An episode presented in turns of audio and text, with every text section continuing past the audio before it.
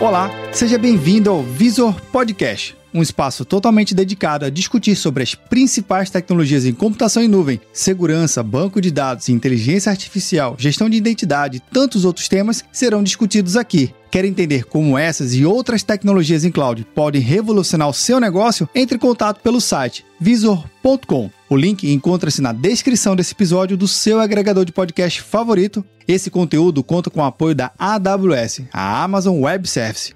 Eu sou o Vinícius Perro e seja bem-vindo ao Visor Podcast.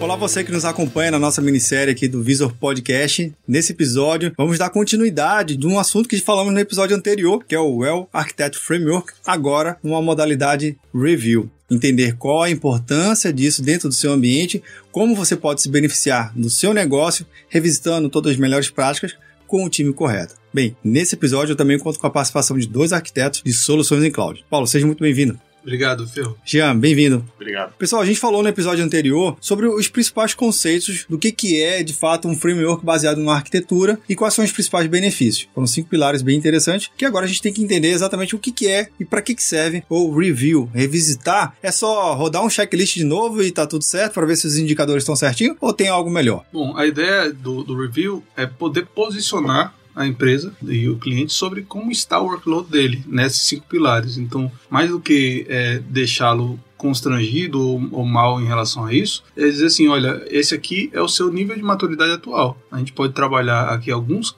é, critérios para alcançar um melhor é, avanço nesse nível de maturidade e não precisa necessariamente de uma vez eu alcançar a perfeição. O objetivo do review não é esse de deixar o, o, o workload perfeito, mas é de melhorar o workload, por isso que é um review.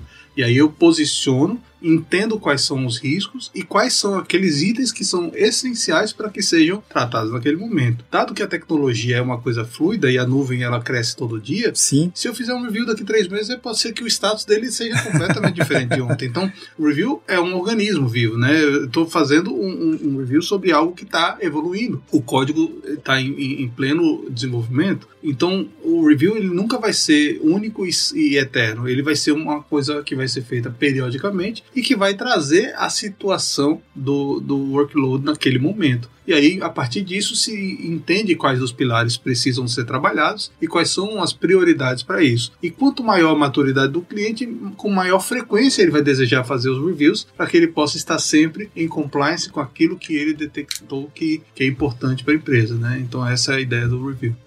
Bem, Jean, só para a gente refrescar aqui a memória de quem não assistiu o episódio anterior ou de quem assistiu, também revisitar aqui o conceito. Fala dos cinco pilares aqui do, do framework, por favor. É excelência operacional, segurança, confiabilidade, eficiência de performance e custos.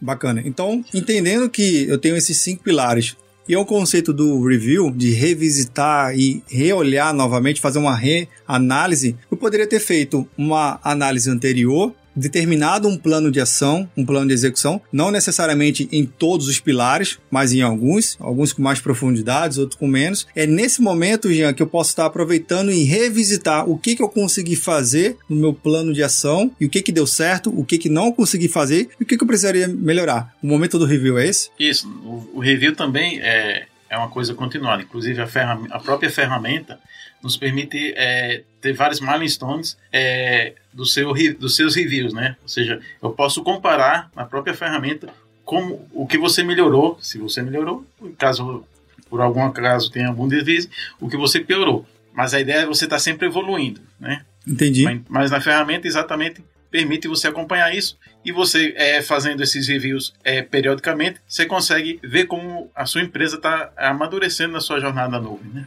como ela está crescendo e tendo bases mais sólidas na nuvem, né? Então, nada de operar ambiente em nuvem às cegas, né? É um negócio estruturado que deve ser cadenciado e que tem metodologia para isso, né? Nada de ficar achando. Certamente. Tem método. existe método e existe forma de fazer, né? E cada dia o review mesmo ele é melhorado. Então, os pilares que estão postos hoje tem uma série de itens que amanhã podem ser adicionados, né? Porque, como a gente conversou, esse organismo vivo vai mudando e com, com novas tecnologias, novas ofertas, novos produtos, o review também vai amadurecendo. Então, é, é natural que ele precisa ser feito com uma certa periodicidade. Até mesmo porque surgiu uma nova tecnologia no review anterior. Na verdade, no primeiro, vou, vou dizer assim, na, na versão beta que você implementou, que você rodou, não tinha aquela tecnologia. Uhum. Então não tinha nem recomendação, não tinha melhores práticas para nada, Exato. porque a tecnologia literalmente não existia, na verdade. Surgindo a tecnologia, ela vai começar a aparecer no cockpit e aí você vai tomar devidas ações. Mas eu queria que puder, vocês pudessem explicar aqui um pouquinho pra gente algum caso de uso onde vocês conseguiram trazer um benefício ao executar o review dentro de um cenário real e que o cliente olhou e absorveu um conhecimento diferente que de fato acabou melhorando a estrutura dela por conta desse review. Tem algum caso que possa compartilhar? O principal que o cliente vê é ele enxerga uma fotografia de como ele está. Às vezes isso é impactante para ele. Mais do que o, o, review em si, de, de como ele, ele vai amadurecendo na jornada na nuvem, eu acho que o, o primeiro review que ele vê, ele diz, caramba, e, e tudo isso, que geralmente a pessoa começa é, sem método na nuvem, né? Ah, nuvem é legal, vou dar uns cliques aqui, vou subir máquina e tal, sem um método, né? Sem pensar mais para frente como que vai ser tudo. E quando acontece esse review, a pessoa fica pouco menos que estarrecida vendo aquilo, né? Eu, eu acho que o mais importante de fazer o review é exatamente isso. Fora também que ajuda, né, a, a amadurecer a nuvem da empresa. Uma, um só review é uma fotografia. Uhum. Mas usando o mesmo princípio de uma série de fotografias e acelerando essa série, eu tenho um filme. Uhum. Então, o conceito de fazer reviews periodicamente, feito que vocês já estão falando aqui, é que eu saia desse momento estático uhum. e esse choque de realidade e fique preso somente nele. Ah, daqui a um ano eu faço, ou quem sabe talvez dois, né? Porque não vai mudar muito mesmo mas eu criei esse conceito de sair de uma fotografia e ver um filme da minha evolução de maturidade. Faz sentido também isso? Faz, e, e para provar esse ponto e mostrar quanto ele é importante e como a AWS valoriza isso, ela bonifica o cliente por fazer o review. Oh. Então, além de, de dizer que é importante, ela está colocando um crédito junto disso. Né? Muitas vezes ela vai acreditar você pelo fato de você ter priorizado o review e ter feito o review. Por quê? Porque para a AWS é muito importante que o seu workload esteja seguro e está rodando dentro das premissas dela. Então, na, na ideia de uma responsabilidade compartilhada,